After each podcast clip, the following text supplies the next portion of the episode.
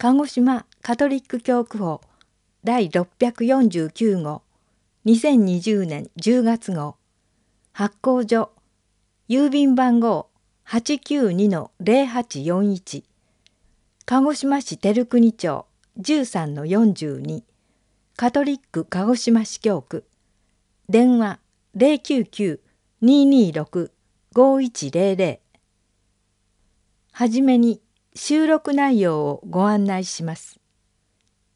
一面から同票司教の手紙中日教皇大使起点司教と語らいのひととき教区人事司祭の消息シノドスニュース九州豪雨募金二面から差別主義と平等主義。7受話器の向こうから。2三面から。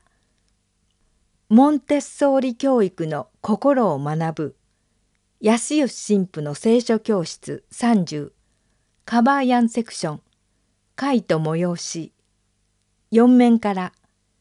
教区シノドス。これからどう進む？2 KJP お知らせ以上の内容です。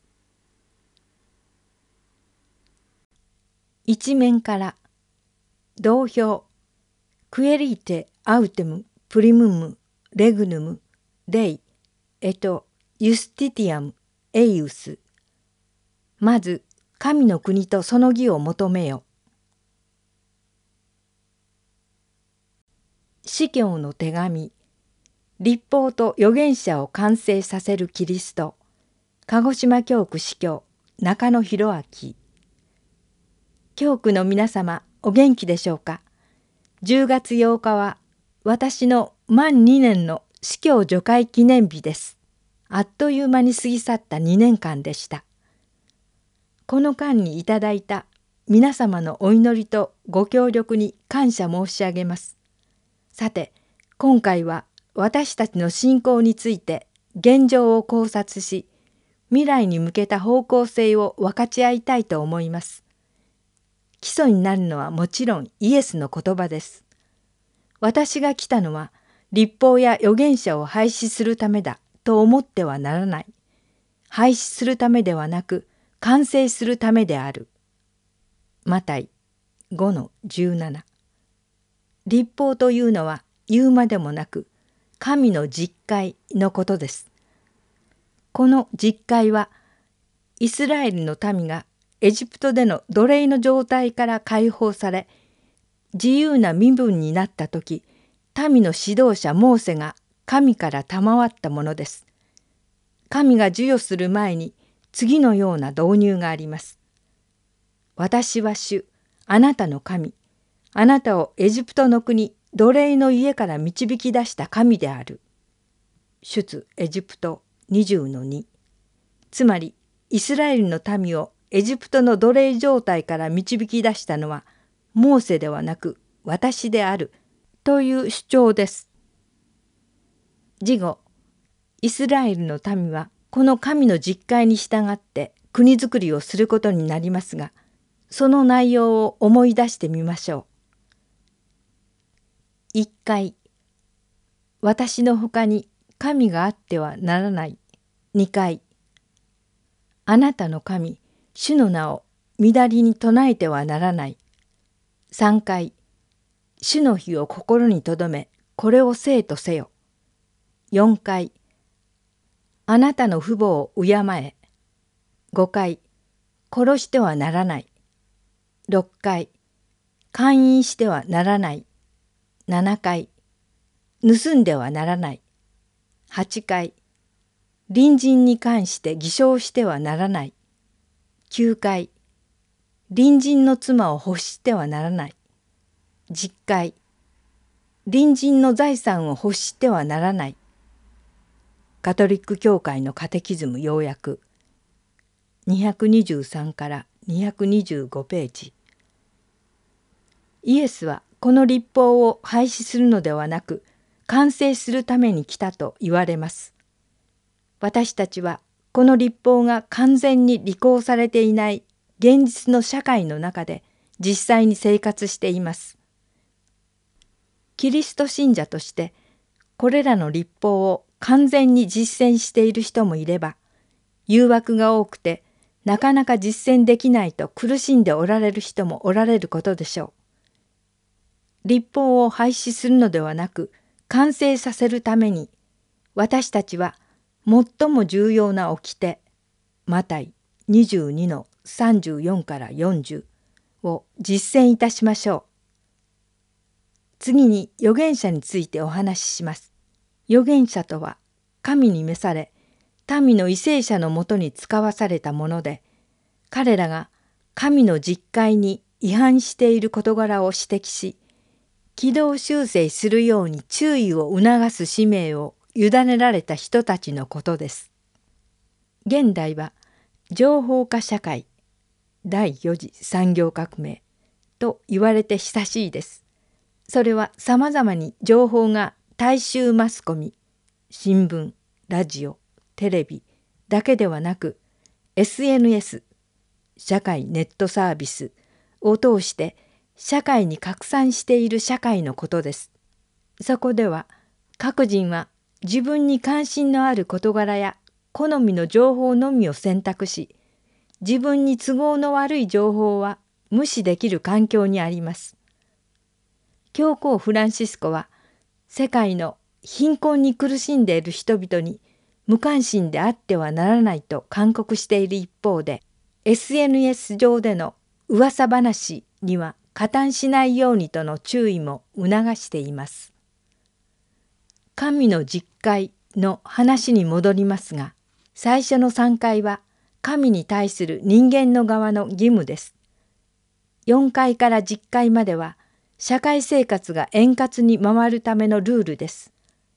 社会の中で一回でも無視され履行されないなら社会に不和が生じ分裂し戦争が始まります。私たちはキリスト信者として偽預言者にではなくキリストの声に聞き従いたいものです。中野博明司教の顔写真があります。中日教皇大使起点チェノットゥ大司教今年の5月8日から病気療養していた中日教皇大使ジョセフ・チェノットゥ大司教が9月8日火曜午前1時29分入院先の聖母病院東京で起点した76歳だった。2011年10月に日本に着任した大司教は精力的に働き鹿児島教区でも郡山司教の退任と中野司教の除会に尽力された。その大司教の追悼ミサは9月17日木曜午後東京カテドラルで厳かに執り行われた。なお正式な葬儀ミサは大司教の故国インドで捧げられる予定だという。司教と語らいのひととき中野司教が紫原教会を私牧訪問紫原教会では手術のミサを密を避けるため主任司祭山口義信神父の配慮で6時半9時17時の3回に分けて行っている。しかし8月23日は司教の私牧訪問ということでほとんどの人が9時のミサに預かり久しぶりの司教の説教に興味深く聞き入った。ミサ後はそのまま聖堂で司教との対話が行われた。まず主任司祭が教会の現状を会計面運営のやり方課題についての説明から報告した。その後、信徒が用意した16項目の質問すべてに、司教に丁寧に答えていただいた。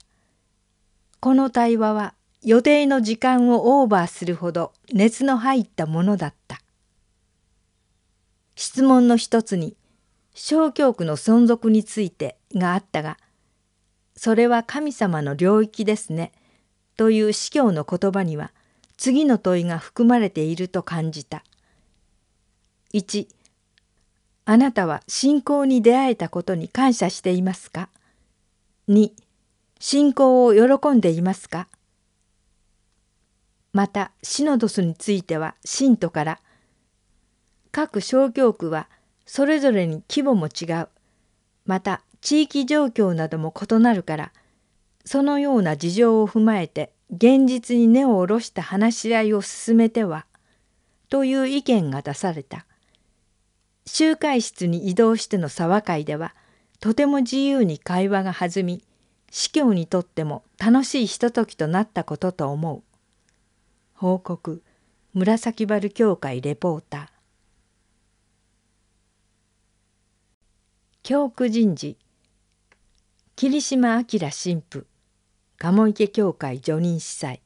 は9月6日付で法務代理及び司教秘書。司祭の消息。ねじめ厚行神父ねじめ厚行神父志布志教会主任は8月23日に胸の痛みを訴え鹿児島医療センター鹿児島市城山町に搬送された。神父は2年前に胸部大動脈瘤の手術を施され今回の痛みは同箇所からの再出血によるもので8月25日と9月16日の2度にわたり手術を受けた。手術は無事成功。経過観察しながら近く退院予定。田原明神父。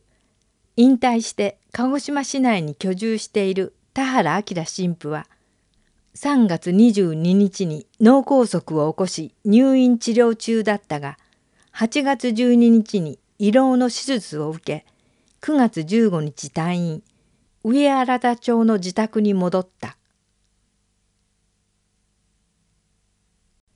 シノドスニュース。合同部会。9月13日日曜午後シノドスの3部会。信仰典礼宣教が互いの進捗状況報告と連携を図る合同部会が教区本部で開催された。典礼部会。シノドス典礼部会部会長。土尾康秀神父。は9月20日日曜午後教区本部で部会を開催した。九州豪雨募金。7月に熊本南部を中心に九州全域に甚大な被害をもたらした豪雨では死者が60人を超え85にわたる河川が氾濫するなど各地で土砂災害や家屋の損壊浸水被害が相次いだ。教区で九州豪雨募金を呼びかけたところ8月27日までに112万6368円が集まり8月28日福岡教区被災者支援室宛てに送金された。なお送金期限が過ぎた後に寄せられてきたものについては今後災害が発生した際の募金に充てられる